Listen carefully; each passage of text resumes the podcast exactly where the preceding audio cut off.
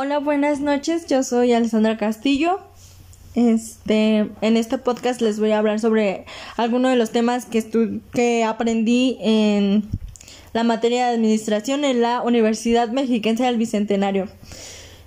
Como primer tema les voy a hablar sobre la planeación. Bien, ¿qué es la planeación? La planeación es el establecimiento de una estrategia que permite alcanzar una serie de objetivos preestablecidos.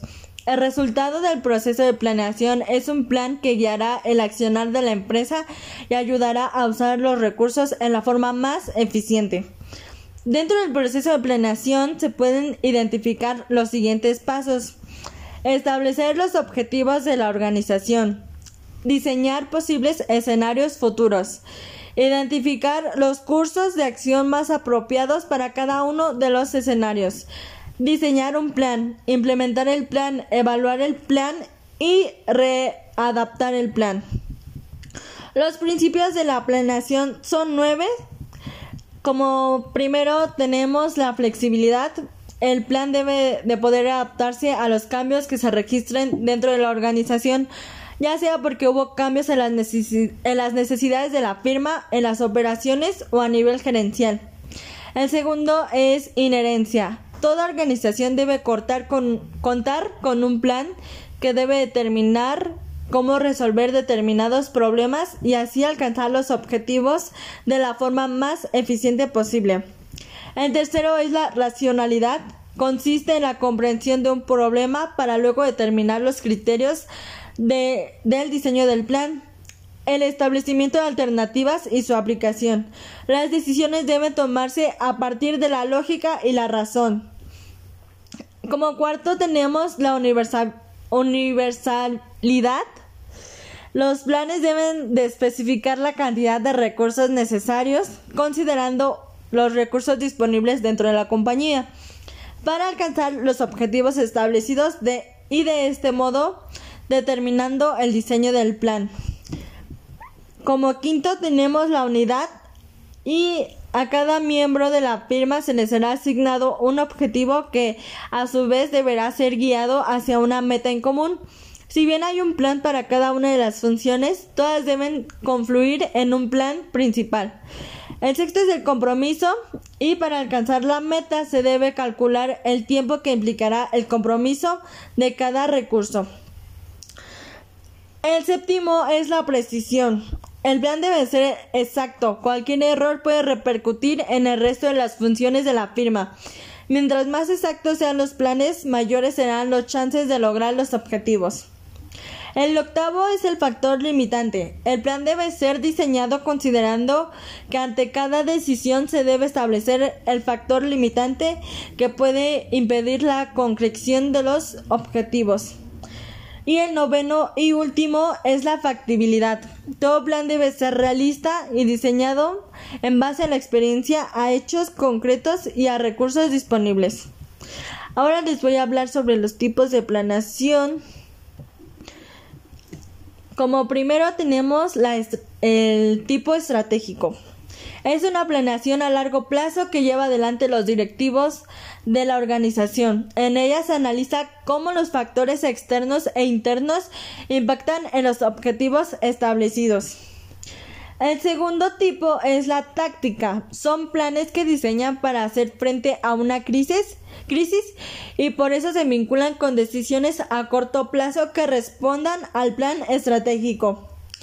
El tercero es interactiva. En esta planeación se diseñan soluciones para problemas que podrían surgir a futuro, identificando los recursos necesarios para llevarla adelante.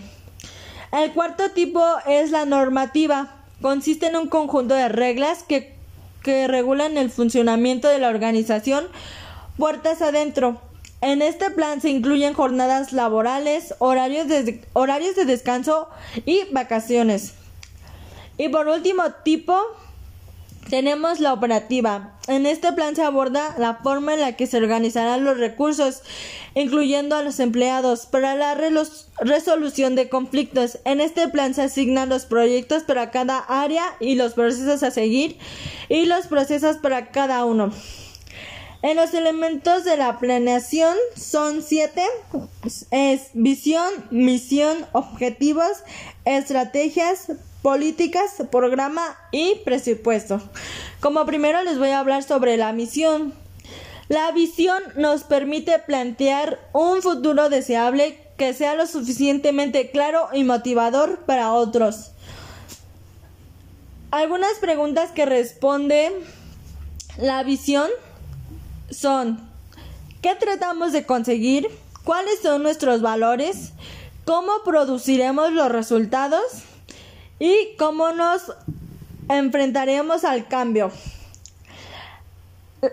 Algunas características que debe tener la visión es que debe ser medible, debe ser atractiva, o sea, reflejar las aspiraciones y expectativas de los directivos, empleados, clientes y otros que tengan interacción con la organización.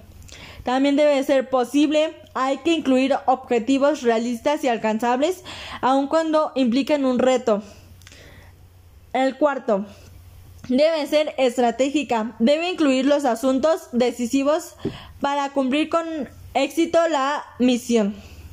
Debe ser entendible, debe tener claridad y precisión. Por ejemplo, realizarla con un lenguaje sencillo para ser identificada no solamente por el personal, sino también por los clientes. Y por último, debe ser inspiradora, para que estimule y provoque un efecto positivo en las personas, para así ayudar, el, ayudar al enrolamiento de ella.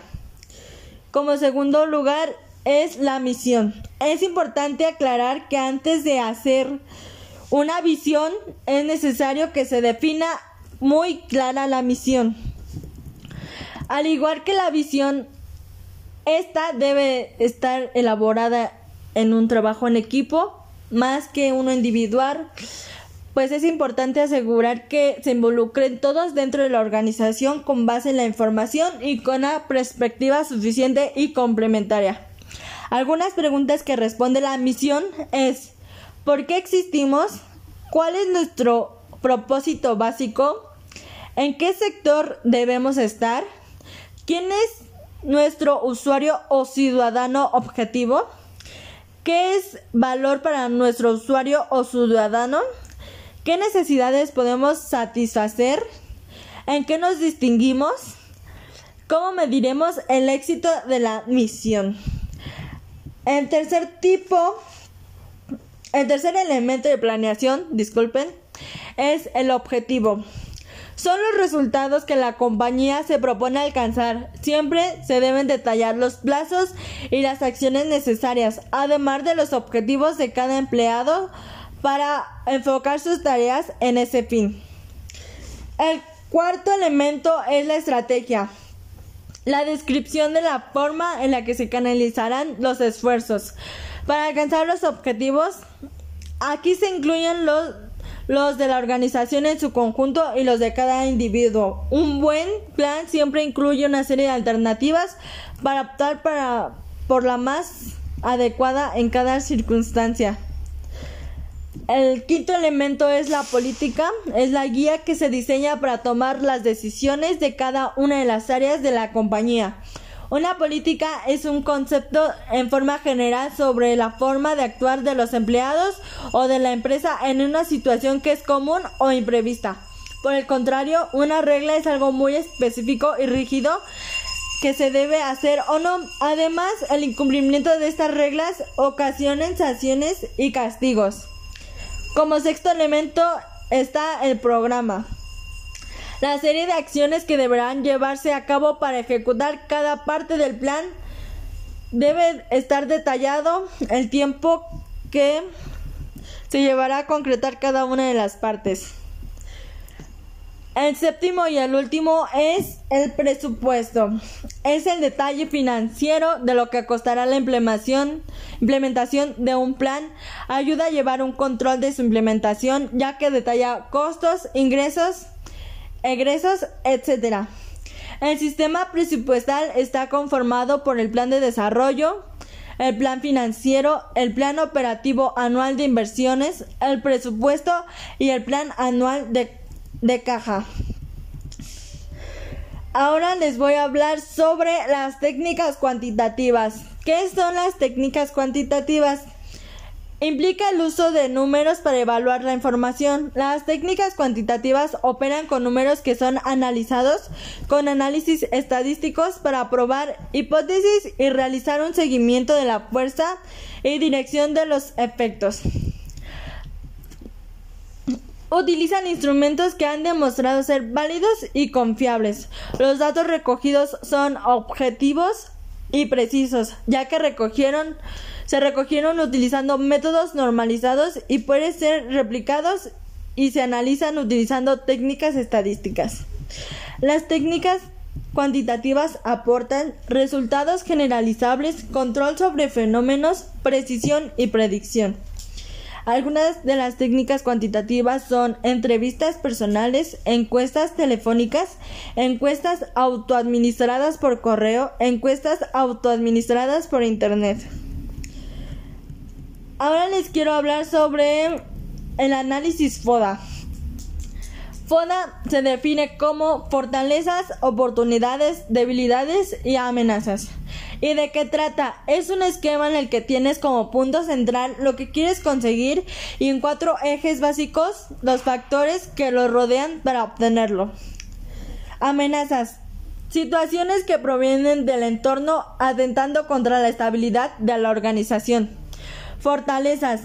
Capacidades especiales y recursos con los que cuenta la empresa. Debilidades. Factores que provocan una posición desfavorable frente a la competencia. Oportunidades. Factores que resultan positivos y favorables en el entorno de la empresa. Por último tema, les quiero hablar sobre el diagrama de Gantt. El diagrama de Gantt es una herramienta útil para planificar proyectos. Al proporcionarse una vista general de las tareas programadas, todas las partes implicadas sabrán que las tareas tienen que completarse y en qué fecha. Un diagrama de Gantt te muestra la fecha de inicio y la fecha de finalización de un proyecto. ¿Qué tareas hay dentro del proyecto? ¿Quién está trabajando en cada tarea? La fecha programada de inicio y finalización de las tareas. Una estimación de cuánto llevará cada tarea. Cómo se superponen las tareas y o si hay una relación entre ellas. Los componentes de un diagrama de Gantt normalmente contienen los siguientes elementos. Fechas, tareas, plazos de tiempo previstos, tareas independientes y por último el progreso. Bueno, pues yo en este podcast pues les quise explicar un poco de este tema. Espero y le hayan entendido y pues por mi parte es todo. Que tengan una excelente noche.